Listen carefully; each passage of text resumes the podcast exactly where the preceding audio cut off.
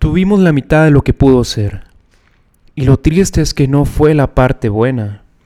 No hubo suerte de que el agua tiritara bajo el sol. No supimos convertir el hielo en saliva. Fuimos vulgares como todos los demás y caímos del mismo modo que las cosas naturales. Agua en un cauce, piedra en la pendiente, avión en la pista. Pero no era así como debería haber sido. Nos teníamos que haber caído como un parque en un niño, como un árbol en un pájaro, como una boca en un beso. Habernos caído como una pregunta sobre una interrogación, como una carretera sobre un ciclista, como una portería sobre un balón. Debería haber sido todo al revés. Ver el sueño cumplido antes de la promesa.